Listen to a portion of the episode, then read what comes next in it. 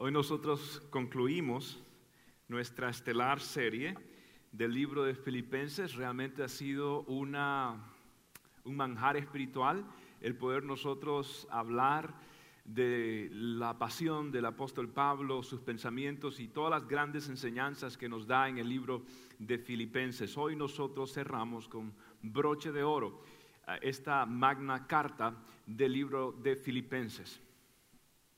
Era la mañana y eran las 8 y 17 de la mañana, cuando en 1943 se escucharon las alarmas y las sirenas que daban a entender que había posible un bombardeo alemán en Inglaterra, en Londres.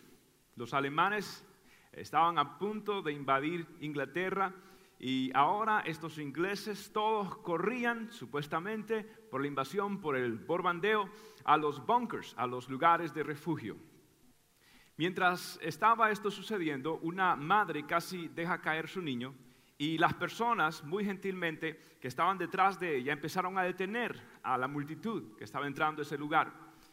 Y la muchacha lo logró hacer, pero en esa pequeña transición de tiempo, las personas empezaron a desesperarse empezaron a sentir de que de pronto ya no había espacio dentro del búnker o del refugio. Entonces las personas empezaron a caer en una cierta ansiedad, pensando que el aglutinamiento de ese lugar había llegado a capacidad, y entonces empezaron a forzar su entrada, empezaron a empujar y empujar para poder entrar. Y lo que sucedió en esa mañana así nublada en Londres fue una gran tragedia. 163 personas murieron Ahora, lo más trágico es que no murieron por bombas. No fue una bala que los mató, fue una falsa alarma. Fue una falsa alarma que precipitó los temores internos de las personas. Fue una falsa alarma que mató a tantos ingleses y quizás mucho más que lo que pudo en la historia de Inglaterra las bombas alemanas causar daño. Ese momento trágico y ese momento intenso esos problemas grandes, esos eh, peligros que percibimos en nuestra vida que pueden venir y la reacción que nosotros podamos tener ante tales situaciones depende realmente de nuestra vida. La ansiedad, cómo usted maneja la preocupación, cómo maneja a la ansiedad. El doctor Calvert dice que nosotros nos preocupamos y de todo ese porcentaje, de toda esa porción de nuestras preocupaciones, solamente 92% de ellas 92% de ellas, ninguna de ellas se materializa. Son preocupaciones completamente una pérdida de tiempo. Y de esos 8% que sobran, 4 de ellas usted puede hacer algo al respecto y 4% no puede hacer nada al respecto. Entonces nos afanamos, nos preocupamos y estamos como en una silla mecedora, moviéndonos pero no avanzando. Y es precisamente lo que hace el peligro, la preocupación, la tragedia, o lo que hace realmente nuestra percepción, nuestra, nuestra ansiedad. Nos hace preocuparnos. Y nos preocupamos por la caída de pelo y se nos cae más rápido. Nos preocupamos por nuestra enfermedad y eso hace que el sistema inmunológico se baje y nos volvemos más vulnerables a la enfermedad. No, nos preocupamos por tantas cosas en nuestra vida, nos preocupamos por el empleo, por el trabajo, y eso hace crear en nosotros una actitud que de pronto la conducta no sea la mejor en el trabajo. Entonces, ¿de qué estamos nosotros preocupándonos? ¿Cómo nosotros podemos manejar esto? Decía el doctor Tony Evans que preocuparse es insultar a Dios. Es apostar que el diablo va a ganar. Y en una manera indirecta nosotros nos preocupamos y nosotros pensamos, Satanás va a ganar, ah, entonces yo me voy a preocupar. Porque es un asunto de confianza. Y el apóstol Pablo nos va a mostrar a nosotros cómo nosotros podemos tener tres principios, tres principios que nos van a ayudar a nosotros a tener estabilidad. ¿Cuántos necesitan estabilidad espiritual en esta noche? Estabilidad emocional esta noche espiritual. Bien, pues vamos a ver. Y hay tres principios. Y es bien sencillo, este mensaje es ultra práctico, sencillo. Y el primero es el siguiente. El consejo de Pablo es así de sencillo. Ore más y preocúpese menos. Lo yo. Ore más preocúpese menos. Mire lo que dice Pablo, el capítulo 4, versículo 6 al 8. Por nada estéis afanosos, si no sean conocidas vuestras peticiones delante de Dios, ¿en qué? En toda oración y ruego, con acción de gracias. Y la paz de Dios, que sobrepasa todo entendimiento, guardará vuestros corazones y vuestros pensamientos en Cristo Jesús. Ahora, note usted la palabra que usó Pablo, afanosos. En, la, en el idioma original que se escribió la Biblia, el griego, uh, esto tiene una connotación hebrea que se llama merizo, que significa dividir. ¿Qué significa afanoso? Dividir, distraer, ser jalado en diferentes direcciones, en diferentes direcciones. Esto es similar a la palabra que Jesús utilizó cuando dijo que la semilla, que es la palabra de Dios, fue sembrada entre espinos. ¿Y qué sucede con los espinos? Crecieron los espinos, crecieron la cizaña y ¿qué hicieron con la palabra? La ahogaron. La ahogaron, la estrangularon. Es más, la palabra sinónima en latín es ansietas y ansietas significa ser estrangulado.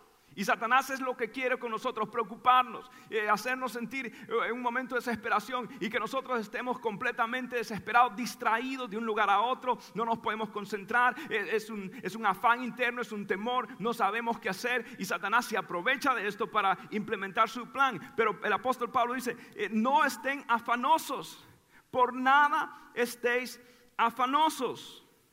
Wow. Mire, preocuparse no le va a quitar el dolor de mañana, sino el gozo de hoy. Es tomar en un día claro de hoy las nubarrones y las nubes y las tormentas de mañana y traerlas hoy. Preocuparse es adelantar una ocupación, es preocuparse por cosas que no han sucedido.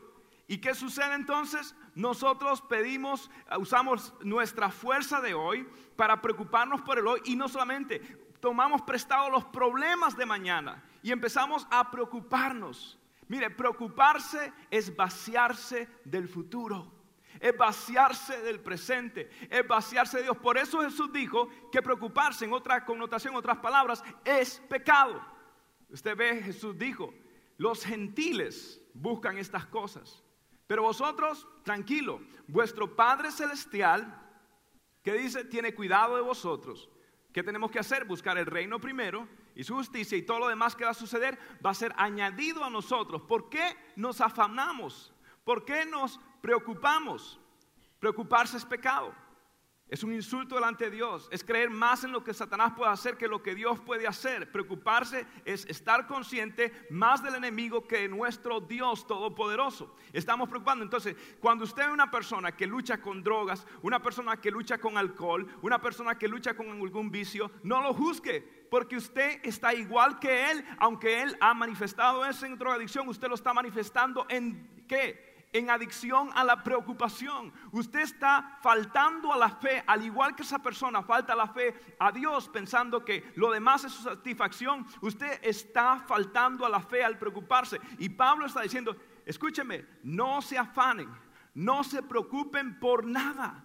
Por nada estéis afanosos. Jesús en Mateo 6, 31, 33, otra vez dice, no os afanéis pues diciendo qué comeremos o qué beberemos o qué vestiremos, porque los gentiles buscan tales cosas. Pero vuestro Padre Celestial sabe que tenéis necesidad de todas estas cosas, mas buscad primeramente el reino de Dios y su justicia, y todas estas cosas serán añadidas. Escuche esto, así de sencillo. Lo que está diciendo Jesús es esto. Diga conmigo, mi vida Diga conmigo, mi vida es responsabilidad de Dios. Mi vida es responsabilidad de Dios. Yo estoy en la mano del Señor. Dios va a cuidar de mí. ¿Por qué yo me afano? ¿Por qué yo me preocupo? Diga a su vecino, ore más y preocúpese menos. Ore más, así de sencillo. Ore más y preocúpese menos. Ahora, ¿Cuál es el antídoto? Dice Pablo. El antídoto es la oración. Mire, eh, había un general de Napoleón Bonaparte que se llamaba Macena. Y este hombre trajo 18 mil de sus soldados mejores entrenados y llegaron a un pequeño pueblo austriaco. Y iban literalmente a aniquilar a todos en el pueblo. Y el pueblo estaba bien atemorizado y tenían miedo, no sabían qué hacer, no sabían qué iban a, cómo iban a defenderse, pensaban, vamos a rendirnos. Ahora, eso cayó en una Pascua. Y en ese pueblo había muchos cristianos había muchas personas que servían al Señor. Ya la reforma había llegado a Alemania, a Austria, ah, y había muchos pastores en ese pequeño pueblo.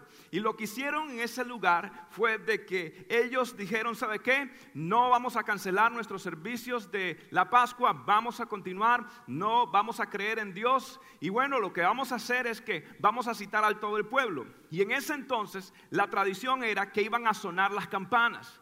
Iban a sonar las campanas para llamar a todo el pueblo a la oración y a buscar el rostro del Señor. Así lo hicieron. Empezaron, vino un pastor, se subió a lo más alto de la iglesia y empezó a alar la campana, a alar la campana, pero fuertemente para que la gente fuese a orar y a buscar el rostro del Señor. Ahora, había un código francés que ellos no sabían, los austriacos de ese pueblito no sabían, que ese código era un código militar, que cuando las campanas sonasen tan fuerte y a cierto ritmo, significaba que ahora todo el ejército austriaco iba a venir a defender a este pueblo. Ahora, los austriacos realmente no lo hicieron por eso, pero los, eh, los personas, los 18 mil soldados de Napoleón Bonaparte lo interpretaron de esta forma. Entonces ellos atemorizados salieron huyendo y salieron corriendo. ¿Sabe por qué? Porque pensaban que iba a venir todo el ejército austriaco. Déjeme decirle algo. Cuando usted va a la presencia del Señor y cuando usted está rodeado por el enemigo, lo único que tiene que hacer usted es tocar la campana del Señor y alar fuerte y apegarse a la oración y llegar delante de la presencia del Señor. Y déjeme decirle, vendrán por un camino contra usted, pero por siete caminos saldrán huyendo. Te levantarás y no los hallarás porque Jehová te ha de haber dado la victoria. Confía a la, campana, sigue orando, sigue confiando. Esa es la solución y el remedio contra la preocupación, dice Pablo. La oración. Voy a confiar. Hay un texto que me fascina en Primera de Pedro, capítulo 5, versículo 7. Reza de esta forma: echando toda vuestra ansiedad sobre Él, porque Él tiene cuidado de vosotros, echando toda vuestra ansiedad sobre Él. Mire, más atrás Pablo había dicho que nosotros lo que tenemos que hacer es oración, ruego y acción de gracias, que son tres tipos de oraciones diferentes. Oración, ruego y acción de gracias. Mire, la acción de gracias es la evidencia de una vida de oración. Una persona que vive en queja es una persona que no ora. La evidencia número uno de la ausencia de la oración es la presencia de las quejas constantes de la vida y la economía y esto y lo otro y todo es y me falta esto y empiezan a hacer listas mentales de todo lo que le falta. Y cuando, oiga, cuando va a caer llovizna, cae aguacero, porque ahora es el carro, ahora es el arriendo, la renta, ahora es el mortgage, ahora es eh, la salud, y ahora eh, se le está desgastando el tenis del lado derecho de la parte de atrás del talón. Y ahora todo está saliendo mal. Y ahora se está preocupando por tantas cosas, Dios mío. Está ahora usted y todo empieza a enumerar listas mentales de, de tantas cosas que usted está haciendo. Y Pablo dice, no, no, no, con acción de gracias. Con acción de gracias. No se vuelva quejoso. Estamos siempre quejándolos. Los solteros se quejan porque están solteros. Los casados se quejan por la familia de ella. Los, todos, todos tenemos una queja y, vivimos quejándonos y, y estamos quejándonos todo el tiempo. Todo el tiempo. Porque tenemos problemas, ¿sí o no? ¿Hay alguien que tiene problemas en esta noche? ¿Hay alguien que tiene problemas? ¿Alguien que de pronto está sentado a la par de su problema? Digo, no voy a hacer que... Ah, todos, todos tenemos problemas. ¿Y qué voy a hacer? Voy a, dice Pablo, ¿qué hacer? Acción de qué? De gracias. Voy a empezar a confiar en el Señor. Y voy a decir, Señor, voy a tener una actitud positiva. Voy a ver las cosas como Dios la ve como el niñito que salió al patio y tiraba la pelota y no le daba, la tiraba y fallaba con el bate y la tiraba otra vez y fallaba constantemente. Y la mamá dijo, ay, pobrecito mi hijo, lo voy a tratar de animar. Y el chiquito entró con su pecho erguido y le dice, a Juanito, a mi hijito, y le dice, mami, tranquila, yo soy, qué tremendo pitcher que soy, ¿no? Él estaba feliz de que él no había fallado en su mente, porque es una persona que está viendo las cosas desde el punto de vista positivo. Vea usted las cosas desde el punto de vista positivo. Dele gracias a Dios por todas las cosas que ha hecho. Ahora, si usted tiene una lista grande de preocupaciones, ¿cuántos tienen lista grande de preocupaciones? Hay algo sencillo. Usted puede hacer algo con sus listas. Usted puede agarrar sus listas grandes de uh, preocupaciones, de deudas y de tantas cosas que pueden ah, estar achacando su vida. Y usted agarra su lista. Y usted agarra su lista de preocupaciones y esa lista de preocupaciones, vuélvala a su lista de oración.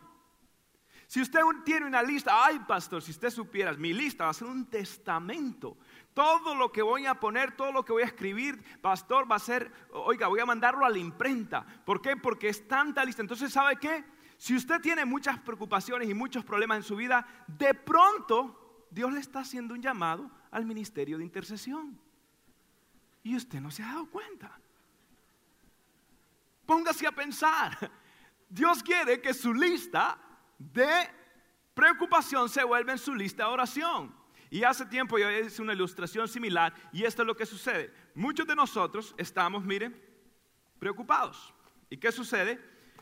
Nosotros venimos y venimos con tantas cosas y, ¿qué sucede cuando nosotros ah, recibimos la cuenta de la luz? ¿Qué hacemos con la cuenta de la luz? En vez de llevarla a dónde?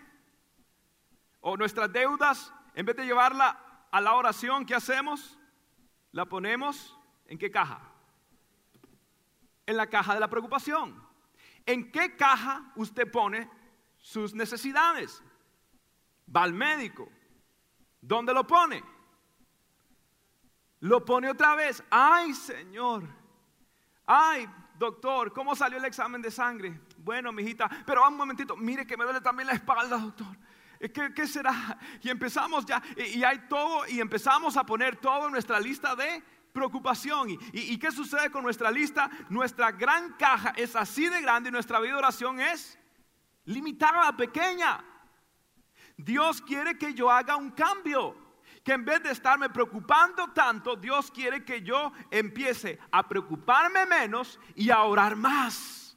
Ore más y preocúpese menos. ¿En qué caja está usted poniendo su vida? Empiece a decir, Señor, no me voy a preocupar porque mis preocupaciones Dios las tiene a cargo y todo lo voy a llevar a la oración y voy a llevar y me voy a convertir en un hombre y una mujer de oración y voy a estar en su casa y voy a estar en su templo confiando y creyendo que Dios es fiel. ¿Por qué? Porque tengo las promesas de un Dios fiel. No os afanéis por nada, antes bien presentad vuestras peticiones delante de Dios con toda oración, ruego y acción de gracias. ¿Sabe por qué? Porque usted sabe que ya la respuesta salió del cielo. Empiece a agradecer a Dios. Aprenda no solamente a darle gracias a Dios por las cosas que él hizo en el pasado, emprenda ahora a darle gracias a Dios por las cosas que él hará y usted verá su mano actuando. Le doy ese secreto. Nueve. Adore a Dios, Señor, gracias por mi esposa,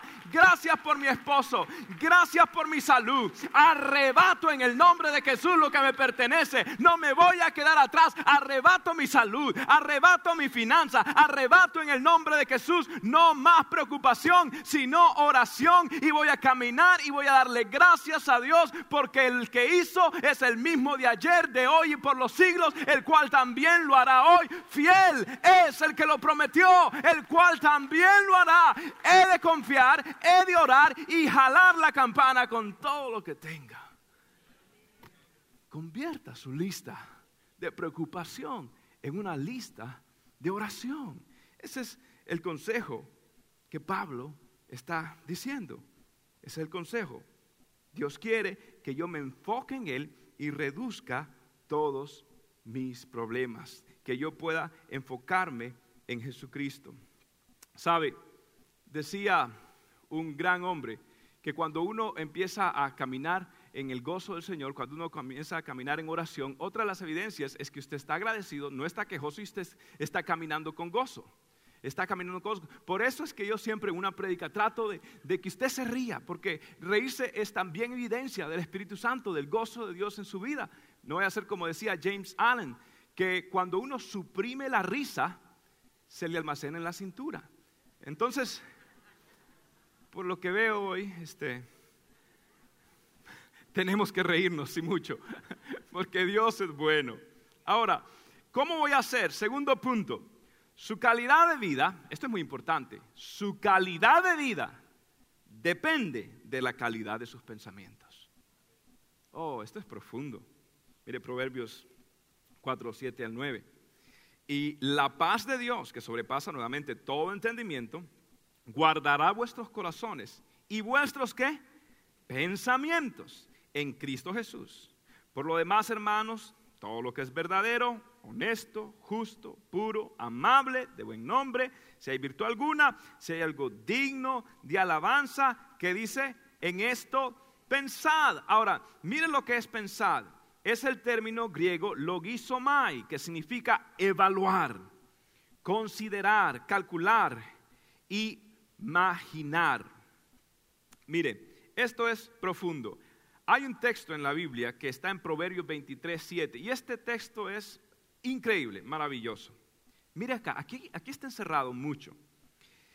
Porque cual es en su pensamiento, en su corazón, porque cual es su pensamiento en su corazón, tal es él.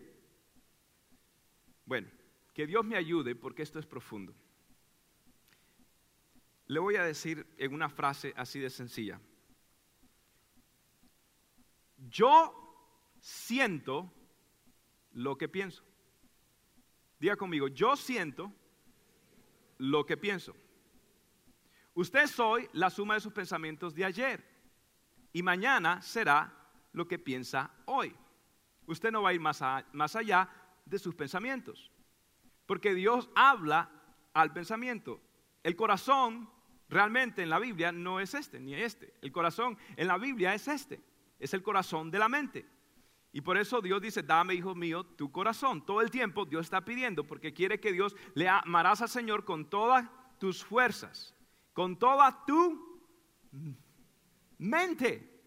Dios quiere que usted le ame con todas sus mentes. Ahora, esto es tremendo. Si usted siente lo que usted piensa, quiere decir de que lo que usted está sintiendo hoy precisamente es el resultado de muchos pensamientos que usted ha estado acumulando durante su vida. Personas positivas piensan pensamientos positivos. Personas negativas que piensan pensamientos negativos. Ahora, pastor, yo quiero cambiar como me siento. Si usted quiere cambiar como usted se siente, tiene que cambiar como usted piensa.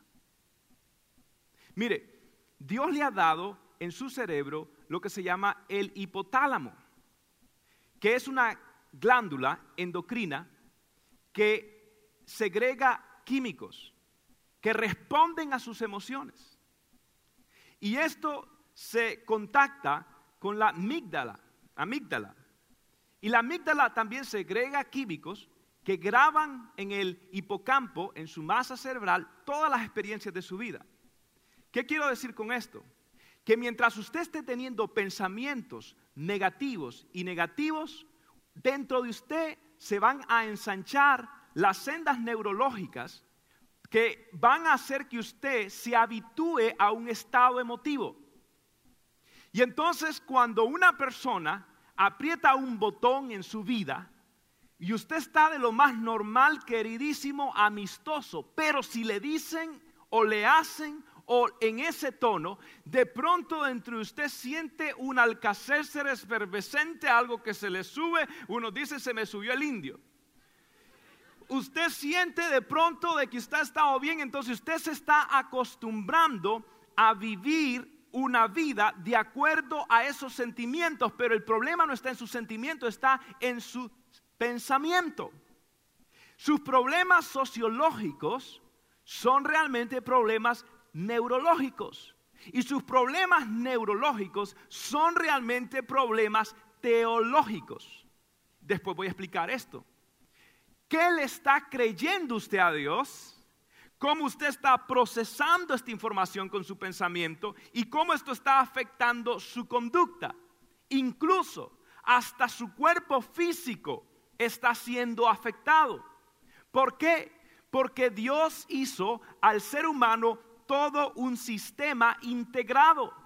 Usted no puede pensar algo sin sentir algo y sin que su cuerpo acondicione todos sus músculos y químicos y sentimientos para poderle apoyar a usted en lo que está pensando.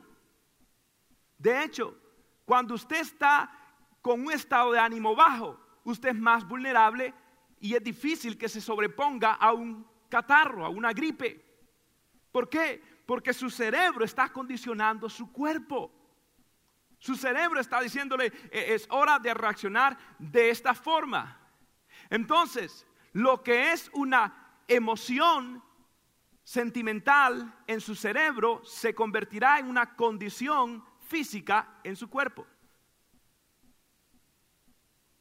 Su emoción se convierte en una condición. Pero lo que crea la emoción es su pensamiento. Por eso Dios tiene que cambiar nuestro pensamiento. ¿Cómo? No os conforméis a este siglo, sino transformados por medio de la renovación de vuestro entendimiento, para que comprobéis, para que tengáis la habilidad de poder discernir y conscientemente entender la voluntad de Dios agradable y perfecta, dice Dios. Ahora, entonces yo tengo un trabajo bien grande que hacer. Cuando usted, por ejemplo, reacciona en temor, usted está teniendo 1400 respuestas químicas y activa más de 30 hormonas y neurotransmisores. Esto es tremendo. ¿Cuál es el hombre en su pensamiento? que dice? Así es él. Entonces usted ha acostumbrado, el drogadicto que acostumbra, que para sentir cierto grado de emoción, tiene que tener cierto grado de droga. ¿Cierto? Porque se acostumbró, hizo una conexión. ¿Qué conexión? Para sentir esto, tengo que hacer esto. Y eso se vuelve su pensamiento.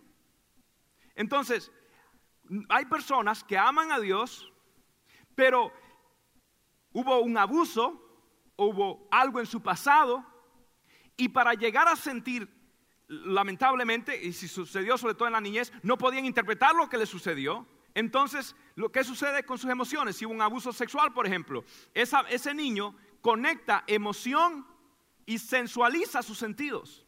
Y más adelante se convierte en una persona promiscua, se convierte en una persona que, no, que cae una vez más y otra vez más y cae en diferentes ataques del enemigo.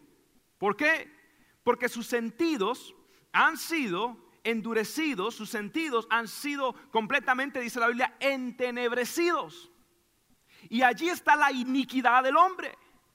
Y por eso vuelven a tropezar con la misma piedra. Y por eso vuelven a recaer, porque han creado una precondición neurológica de sentimiento con pensamientos que causan una conducta autodestructiva tóxica y caen en un ciclo que no saben cómo pararlo, pero quiero que sepa en esta noche tú puedes empezar de nuevo depositando los pensamientos de Dios y de vida dentro de ti para crear sentimientos por lo bueno y por las cosas de Dios y por ende tu conducta va a cambiar. Por eso Dios dice, óigame, mira, arregle todo y, y ya no tenga debilidades y ya no tenga tentaciones. Dios nunca dice eso. Dios dice, dame tu corazón, porque yo sé que si me das tu corazón, va a cambiar tu conducta. Dele a Dios su corazón, deposite los pensamientos de Dios y usted va a sentir lo que Dios siente y por eso va a poder discernir la voluntad de Dios agradable y perfecta ahora. ¿Por qué? Porque los pensamientos de Dios están dentro de su corazón y por eso David, que falló y falló y falló, cuando se dio cuenta de esto, dijo, en mi corazón he guardado dado tu ley y ahora no voy a pecar contra ti. La palabra que va a cambiar mis pensamientos, va a cambiar mis sentimientos, va a cambiar mi conducta. Y usted sí puede salir de ese hueco de donde está en el nombre de Jesús de Nazaret. Hoy comienza algo nuevo. Es hora de cambio, es hora de cambiar. Basta ya de caer otra vez en lo mismo y con la misma piedra. Levántese, usted sí puede, porque Dios dice que usted puede. Y si Dios está con usted, ¿quién contra usted? Crea. Por eso la fe es tan necesario, porque Dios quiere que usted le crea a Él. Y cuando usted le crea a Él, no hay imposibles para Dios. Tan solo te he dicho que si crees, verás la gloria del Señor. Crea su palabra, crea lo que Dios dice. Entonces tú tienes que ahora, escúchame, si tú puedes escoger qué amigo tener y qué amigo no tener, ¿cómo entonces tú no puedes escoger tus pensamientos, mijita? ¿Cómo entonces no puedes escoger las cosas que tú permites en tu cabeza. Yo escribí un poquito raro y lo acté las siguientes palabras que dice así, tú eres el amo de las llaves, tú eres el celador de las compuertas. Esperando en línea están el odio y el amor. Uno trae paz y armonía, el otro destrucción y dolor. Recuerda que tú escoges quién entra en tus puertas. Ah, el temor y su amiga la ansiedad se quieren escurrir, mientras que los sueños y las pesadillas luchan por tu abrir. Ponte alerta, ten cuidado con tu decisión. ¿Quién entrará o quedará fuera de tu portón? Tú eres el amo de las llaves de tu cabeza y de tu corazón. Y pregunto, ¿a quién dejarás entrar hoy? Tú tienes la llave. Tú decides en quién vas a creer. John Milton dijo en una ocasión, la mente puede hacer un infierno de un cielo y un cielo de un infierno. Dios le ha dado a usted y por eso Satanás lucha por su mente. Todo pecado primero fue un pensamiento. Nada nace de la nada. Todo fue un pensamiento. Usted mismo fue un pensamiento en el corazón de Dios.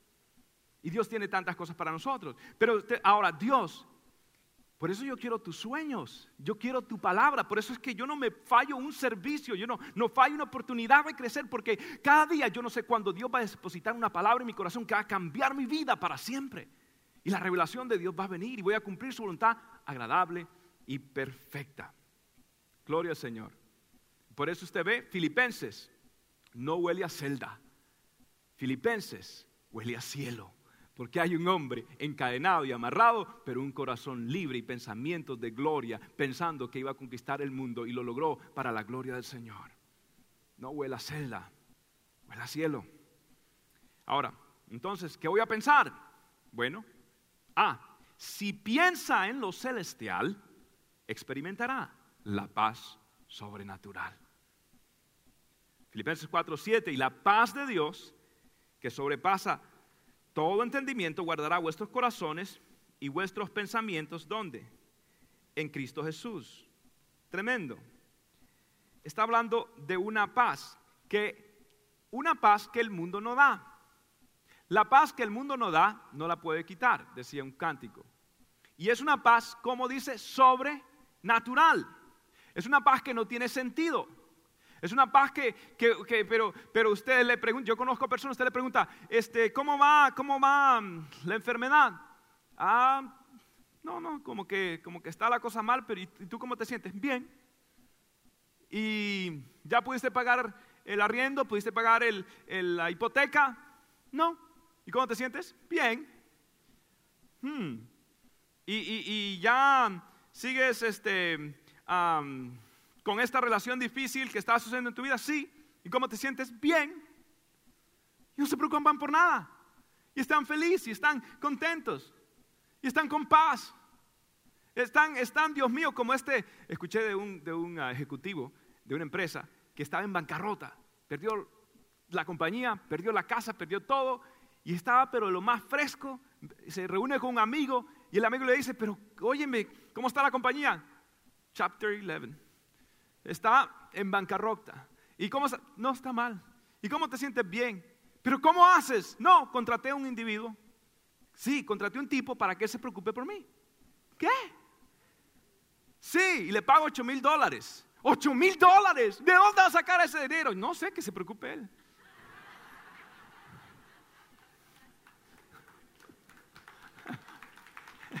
Tranquilo, confíe. Aprenda a tener paz. Ahora hay tres tipos de paz. La paz pasajera, que es la que el mundo da la paz con Dios, que viene una relación con Dios, y la paz de Dios, que es el resultado de tener los pensamientos de Dios. Mire lo que dice la Biblia en Isaías 26:3. Tú guardarás en completa paz a aquel cuyo pensamiento en ti persevera. ¿Quiere tener paz? ¿Qué tiene que hacer? Piensa en quién? En Dios. Porque en ti ha confiado. Es un asunto de confianza. Ese es el problema. ¿Por qué estoy como estoy? Porque no he confiado realmente en Dios. Mire lo que dice la bendición sacerdotal en número 6, 24, 26. Jehová te bendiga y te guarde. Jehová haga resplandecer su rostro sobre ti y tenga de ti misericordia. Jehová alce sobre ti su rostro y ponga en ti paz. Wow. Es esa paz. ¿Quién la está poniendo? Dios. Pero yo qué tengo que hacer? Pensar en quién? En Dios. Es así de sencillo. Es una paz sobrenatural. No tiene sentido, no tiene lógica, no la obtengo por una botella, tampoco la obtengo en una píldora. La tengo en una relación personal con Dios. Tengo esa paz. Esa paz nadie me la puede quitar. ¿Y qué dice Pablo? Y esa paz no solamente es sobrenatural, sino que guardará vuestros corazones. Ahora, el término que usó Pablo es un término militar donde la persona que guarda es un celador y está allí vigilando, cuidando su posta, dispuesto a hacer lo que tenga que hacer para defender su ah, territorio militar. Está allí. Y Pablo está usando un término militar. Ahora, para Pablo esto tiene mucho sentido y para los filipenses. Recuerde que filipenses, en ese tiempo, Filipo era una colonia ah, pues romana y ellos tenían asentados eh, de los, del imperio romano allí, soldados romanos. Y entonces ellos entendían que, era guardar esos celadores. Pablo también, ¿sabe por qué Pablo entendía? Porque Pablo tenía un hombre encadenado, según la ley romana, con él, era un soldado. Y cada seis horas lo cambiaban. Y tenía un soldado nuevo cada seis horas.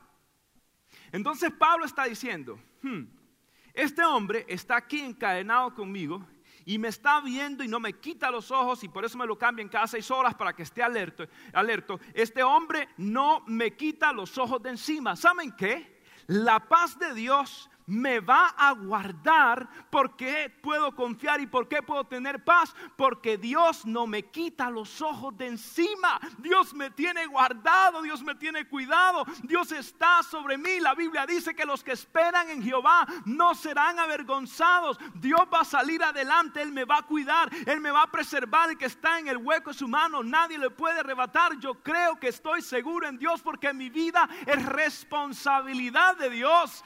Dios me tiene guardado, militarmente cercado de su paz. Nadie me la puede quitar. Yo quiero esa paz. ¿Cuántos quieren esa paz? Entonces, ¿está difícil entender? Preocúpese menos, ore más. ¿Está difícil entender que la calidad de vida suya es la calidad de sus pensamientos? Y mire esto, ve, si quiere tener los pensamientos de Dios, piense en la palabra de Dios.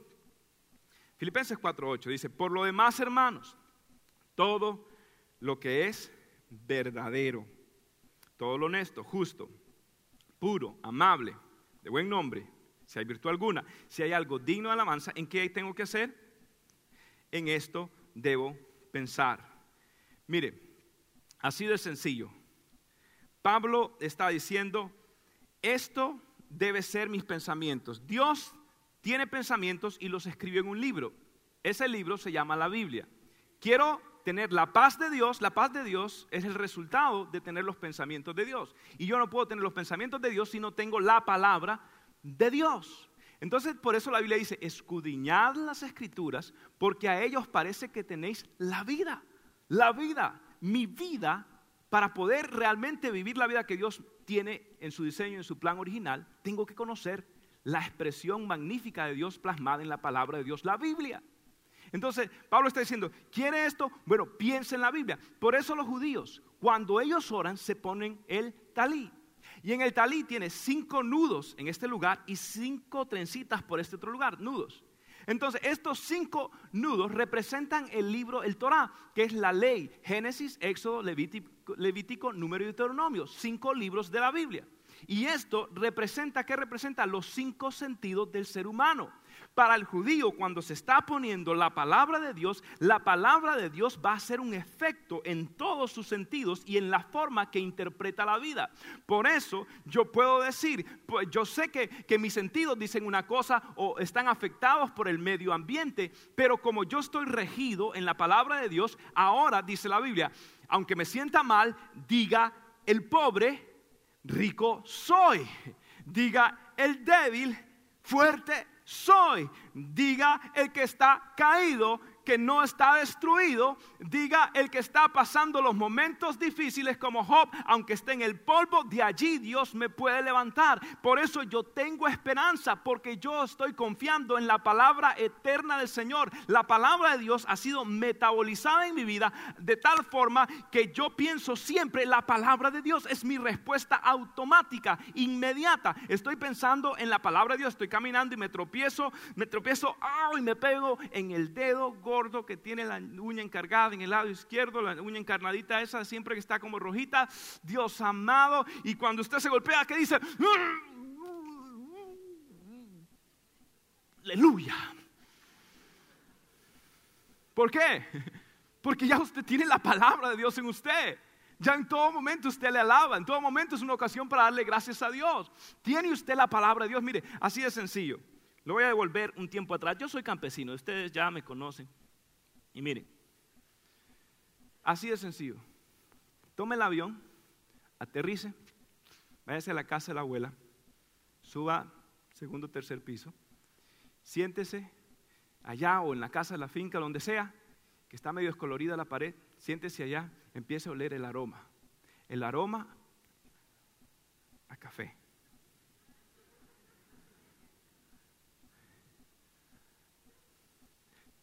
Yo sé que ustedes saben nada más para apretar botón y ahora todo, todo, a, comprender.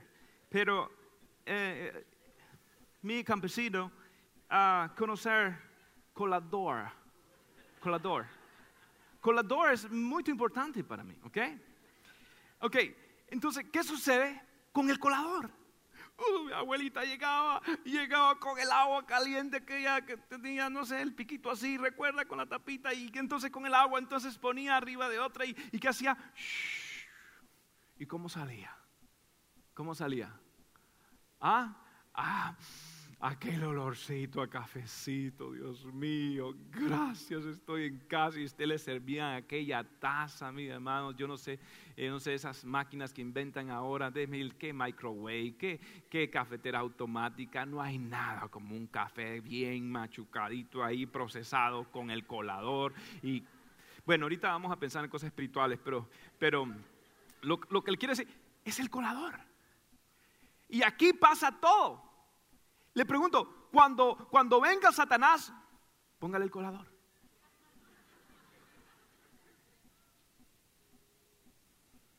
Tonto. Tengo la mente de Cristo. Perdedor. Soy más que vencedor en Cristo Jesús. Tú no mereces el amor de Dios si supieran las cosas que has hecho. Tú eres indigno. Si Cristo justifica, a quien condena? Huele, cuele todo pensamiento, todo pensamiento, cuélelo, cuélelo, cuélelo. Eh, eh, eh, cada vez que venga, como decía Martín Lutero, usted no puede impedir que las aves vuelan arriba de su cabeza, pero sí puede impedir que hagan nido. Entonces usted va a usar el colador todo el tiempo, el colador, el colador. Déjeme decirle algo, la palabra del Señor es mi colador y ahora no vivo yo, más Cristo vive en mí, lo que ahora vivo, en la, lo vivo, lo vivo en la fe del Hijo de Dios que mi amor se entregó. Ahora yo vivo y pienso la palabra de Dios. Eh, eh, siempre estoy pensando la palabra de Dios, por eso amo a las personas, por eso estoy queriendo cumplir el plan de Dios. Mire, amados hermanos, use su colador, use la palabra de Dios. Amén. Use la palabra de Dios. Ahora, tercero, y último, con esto quiero terminar, invitar a los chicos que se vayan preparando. Así de sencillo.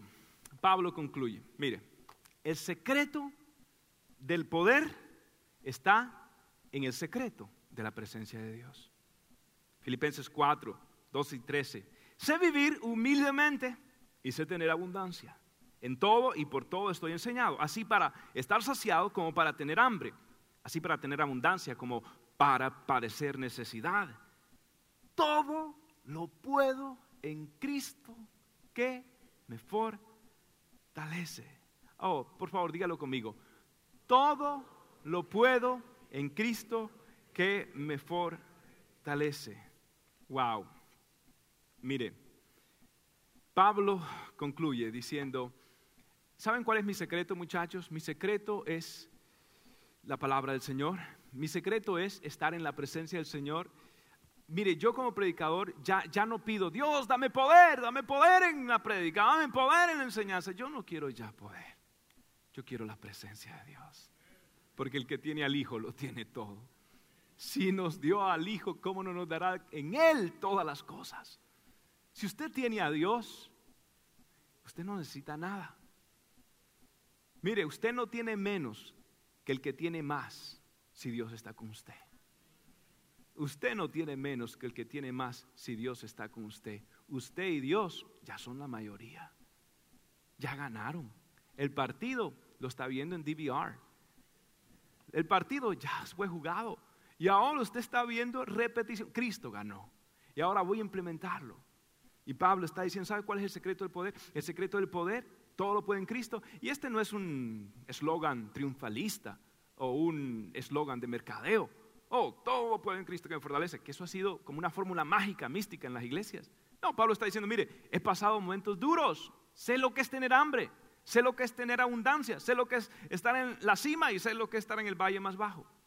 Pero ¿sabe qué he descubierto? Que la vida cristiana no es la ausencia de problemas, sino la presencia y la compañía de Dios en medio de los problemas. Y no es que no tengamos tormentas, sino es a quien descubrimos cuando estamos en medio de esas tormentas. No es que no haya hora de prueba de fuego, sino que en medio del horno de fuego hay un cuarto hombre caminando con nosotros y es el Hijo de Dios que no me ha dejado, que no me ha abandonado. Su compañía es lo que me da poder. Y la razón que todo lo puedo en Cristo que me fortalece es que estoy en Cristo. Es una relación. Su presencia es lo que me da poder. Mire, yo fuera de Dios me deschunflan. Así de sencillo. Me desconectan. Eh, ¿Usted ha visto cuando los niños rentamos esos, juegos que saltan y brincan y están inflados y lo tienen conectado a esa máquina que está inflándolo? Así soy yo. Yo soy un jueguecito de esos. Si me desconectan, me caigo. Y así es la vida. Sin Dios uno se cae. Sin Dios uno no puede. Y usted tiene que llegar a entender en la vida que no es lo que le pasa a usted, sino lo que pasa dentro de usted. Porque hay personas reaccionan diferente entre circunstancias iguales. Es por lo que tienen dentro. Yo a mí no me importa cuántas veces usted haya fallado, cuántas veces usted se sienta mal. Quizás hoy es un valle oscuro, quizás se está sintiendo terrible. Dios le ama. Y Dios está allí para cambiar toda esa programación negativa y poner la vida, la vida de Dios. Y cuando usted tiene este pensamiento, ahora usted puede entender que no importa lo que pase, como dice Pablo, Dios está conmigo. Y, ese es el mensaje que Rudyard Kipling le escribió una vez a su hijo que estaba deprimido y estaba triste. Y él escribió un magnífico poema que, no lo pude encontrar realmente en español, lo tuve que traducir y lo cambié al fin y al cabo. Así que escucha estas palabras de un padre que le dice a su hijo, hijo, depende de lo que suceda dentro de usted. Y él escribió estas palabras. Si guardas en tu puesto la cabeza tranquila, cuando todo a tu lado es cabeza perdida.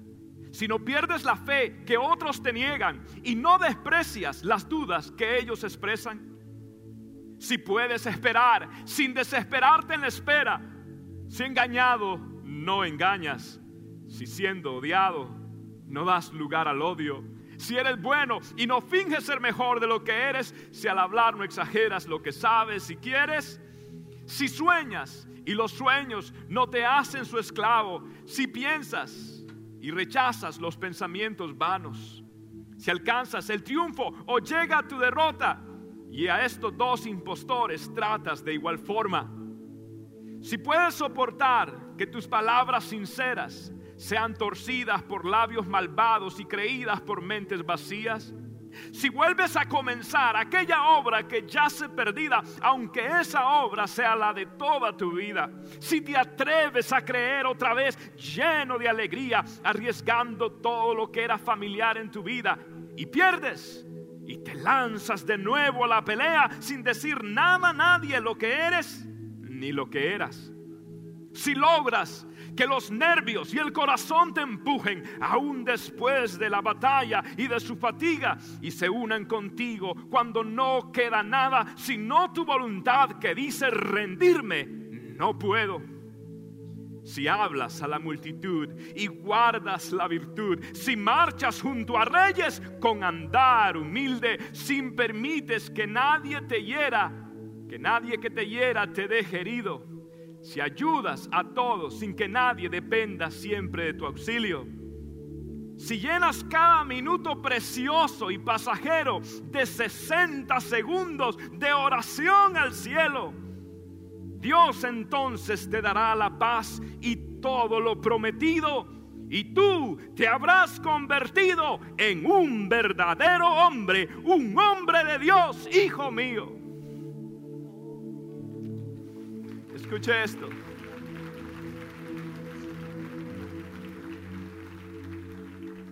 No importa lo que pase.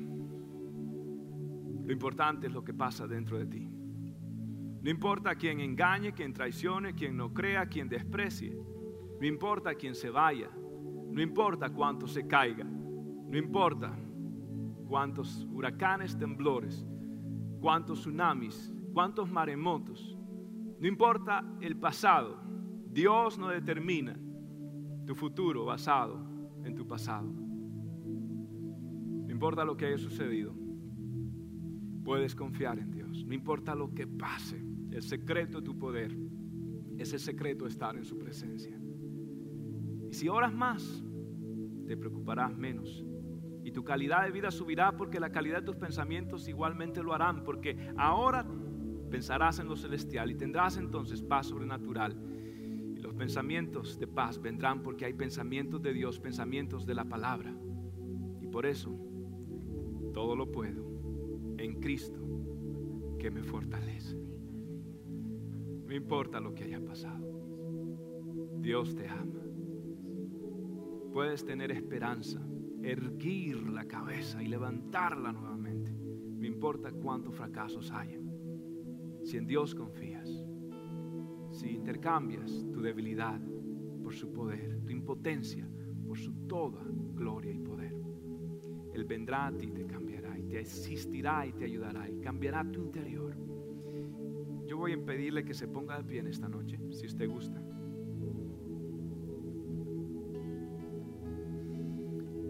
Y si hay alguna persona en esta noche que de alguna forma Dios te ha hablado tal vez me equivoqué, no lo expresé bien, perdón.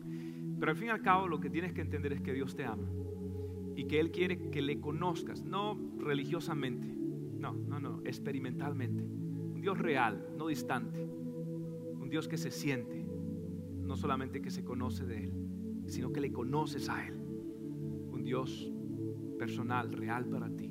Si quieres tener una relación personal con Dios, si quieres conocerle hoy, si quieres rendir tu vida, decir, Señor, estoy cansado, estoy cansado de tropezarme con la misma piedra. Dios, cámbiame porque solo no puedo. Si tú quieres hoy entregarle tu corazón a Dios para que Él transforme tus pensamientos, tus sentimientos y tu conducta, haz conmigo esta oración, pero hazla, el secreto es de todo corazón.